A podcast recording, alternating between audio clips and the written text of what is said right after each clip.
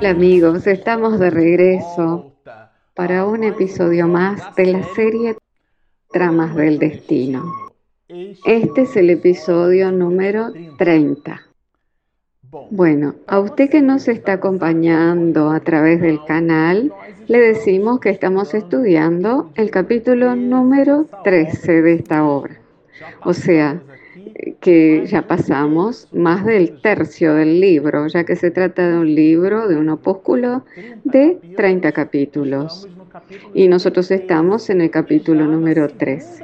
Y en la segunda y última parte con este episodio nosotros vamos diseñando las últimas consideraciones de Miranda, expedidas en este capítulo. Y nos despedimos en el episodio pasado, en donde doña Artemis conversaba con Lisandra y ambas dialogaban en relación a la experiencia que habían tenido, en relación al sueño que habían tenido, que era cuyo sueño fue objeto en el capítulo número 2, en el episodio pasado, donde estudiamos con Miranda el encuentro de aquella familia en el mundo espiritual.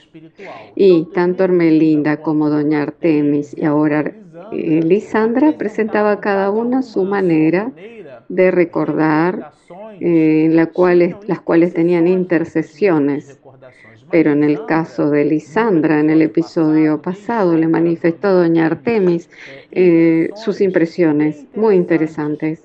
¿Cuáles eran? En aquellas en que ella como hija nutría odio por su propio padre. Y la madre, doña Artemis, de alguna manera eh, la literatura nos muestra que ella percibía una cierta animosidad entre padre e hija y las confusiones del señor Rafael, o que sentía el señor Rafael por su hija. Y doña Artemis nos hace percibir que ella conocía un poco aquellas cuestiones. Pero el punto alto del diálogo entre ambas, entre madre e hija, Artemis y Lisandra, es el hecho de que Lisandra imaginaba que ese monstruo, eh, ese perseguidor, tenía algo que ver. Y el sueño, eh, que ella no sabía identificar de qué manera, de qué forma dialogaba en esa dirección. Y ambas dicen, realmente es muy aclaratoria tu información, hija mía. También nosotras, Hermelinda y yo, hemos tenido un sueño más o menos parecido. O sea que existía allí elementos de conexión entre los sueños de las tres. Y en esa dirección nosotros nos despedimos eh, del capítulo pasado. Y ahora Miranda presentará eh, la percepción desde el punto de vista del señor Rafael. El ambiente continuaba impregnando de buenos fluidos y se respiraba paz entre los familiares con optimismo e ilimitada fe en Dios. Aquí nosotros anotamos y encontramos muy interesante mencionar cómo una experiencia en el mundo espiritual modifica el plano psíquico del ambiente familiar, ambiente doméstico, sobre todo eh, relacionado con la, nuestra propia receptividad frente a las mismas situaciones. Como ustedes observan, el comportamiento sereno de Hermelina, el comportamiento seguro y noble de mucha fe de doña Artemis y así ellas decían, nos mantendremos eh, con fe en Dios. Y el desarrollo de ambas es eh, lo que brindó al ambiente doméstico una cualidad eh, del psiquismo de aquel mismo ambiente, mejorándolo. O sea, fue una actividad promovida por el mundo espiritual muy positiva y que generó en Lisandra mínimamente una reflexión, a pesar de su enfermedad y su situación. Ella tuvo una postura muy reflexiva. Y ahora, eh, haciendo un traslado hacia el hospital, la postura del señor Rafael en donde él se encontraba, nosotros percibiremos la siguiente anotación. Se trataba de un seductor que explotaba a mi hija.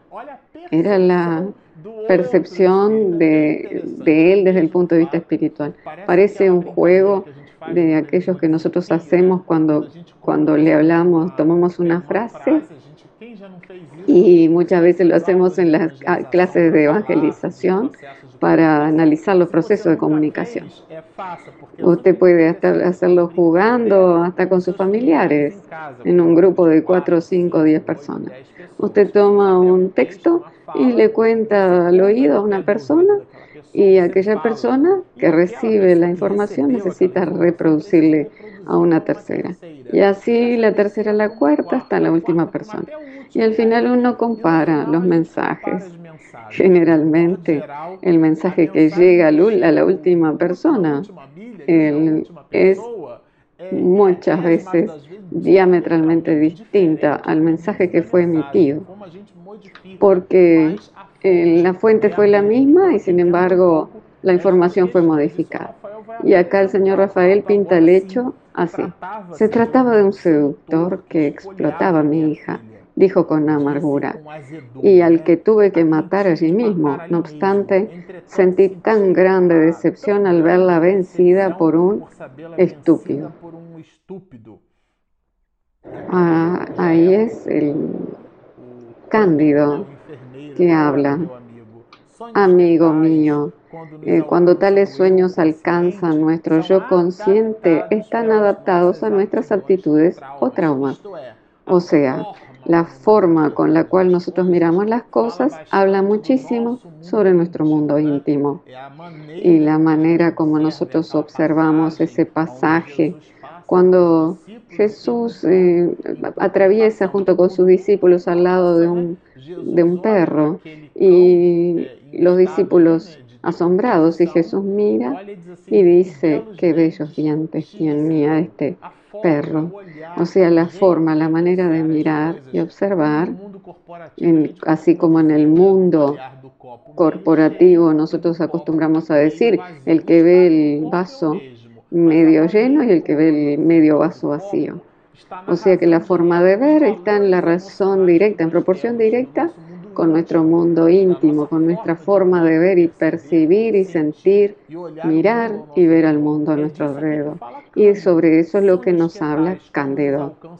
O sea, cuando tales sueños alcanzan nuestro yo consciente, están adaptados a nuestras actitudes o traumas. Y nosotros recordaremos eh, los recortes del capítulo 8 del libro Los Espíritus, que recomendamos la lectura especialmente la pregunta 412, en donde los espíritus le dicen a Allan Kardec una serie de informaciones en relación a los sueños. Kardec pregunta, ¿cómo podemos juzgar las verdades del espíritu eh, durante el sueño? O sea, ¿qué le sucede al espíritu cuando se desprende del cuerpo? Y los espíritus responden que adquiere mayor potencialidad y se puede poner en comunicación con los demás espíritus. Y eso fue lo que sucedió exactamente con la familia Ferguson. Dice frecuentemente, tuve un sueño extravagante, horrible y absolutamente inverosímil.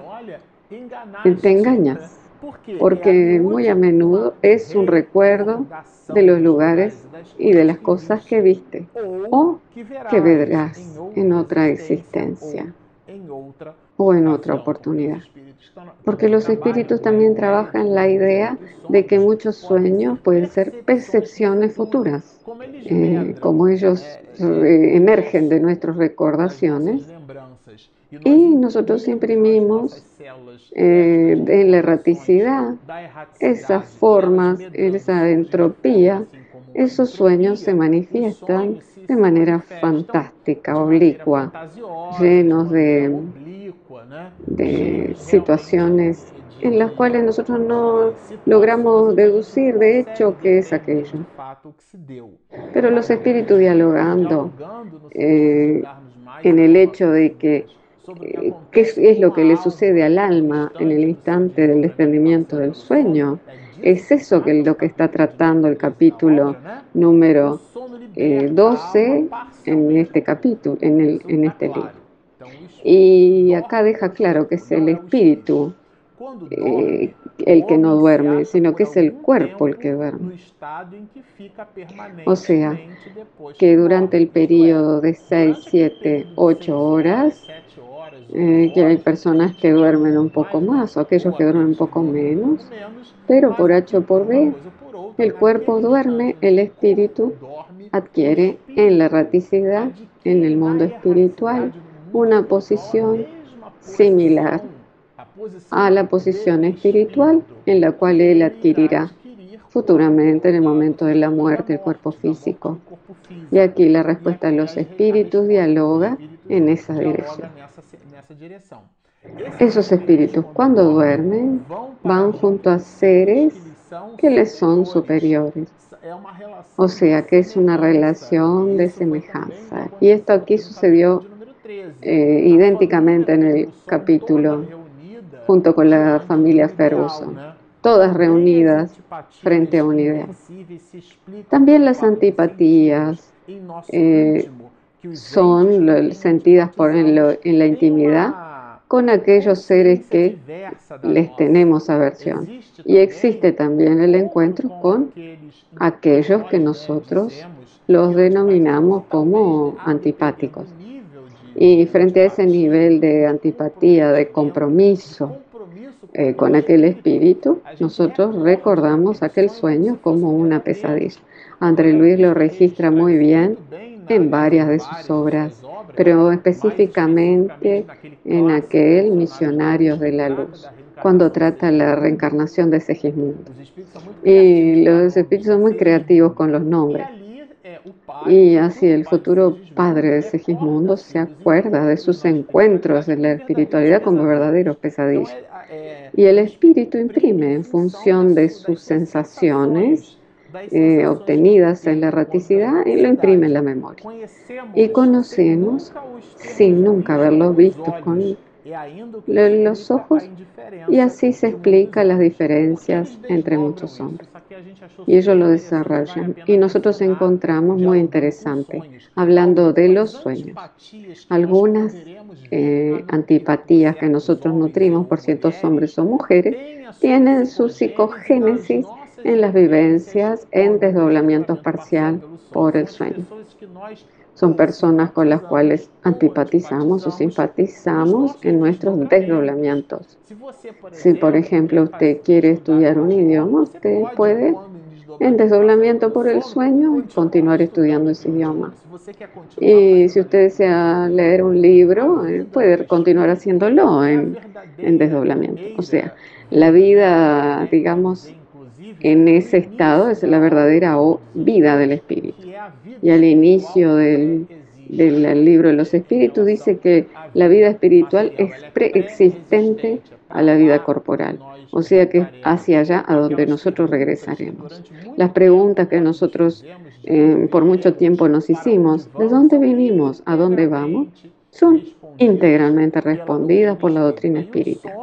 Y los sueños nos permiten percibir eso.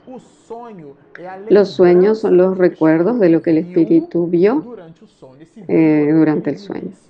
O sea, el ver significa lo que experimentó. Nosotros podemos tener experiencias buenas con recuerdos agradables y muchas veces esas experiencias buenas, por ejemplo, si a usted le gustan las flores, usted puede recordar rosas girasoles, aquellas rosas blancas, y así tenemos una idioplastía, una percepción. Y soñamos con flores o iremos a soñar con esas flores. Pero es nuestro inconsciente imprimiendo nuestra conciencia a partir de aquella sensación agradable de lo que nos gusta o algo muy desagradable.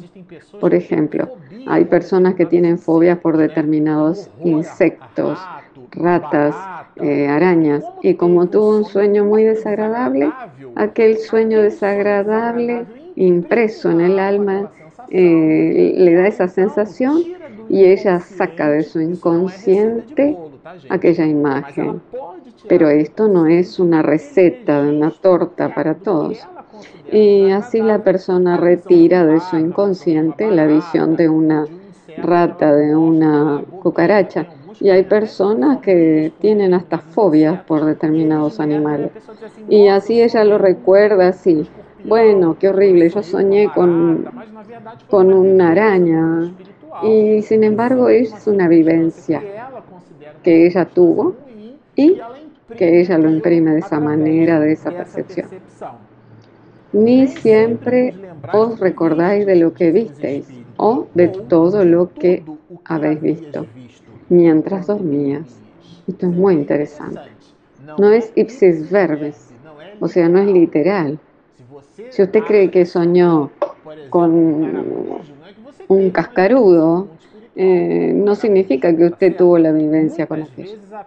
Muchas veces a ustedes les queda el recuerdo de la perturbación vivida a su partida o a su regreso.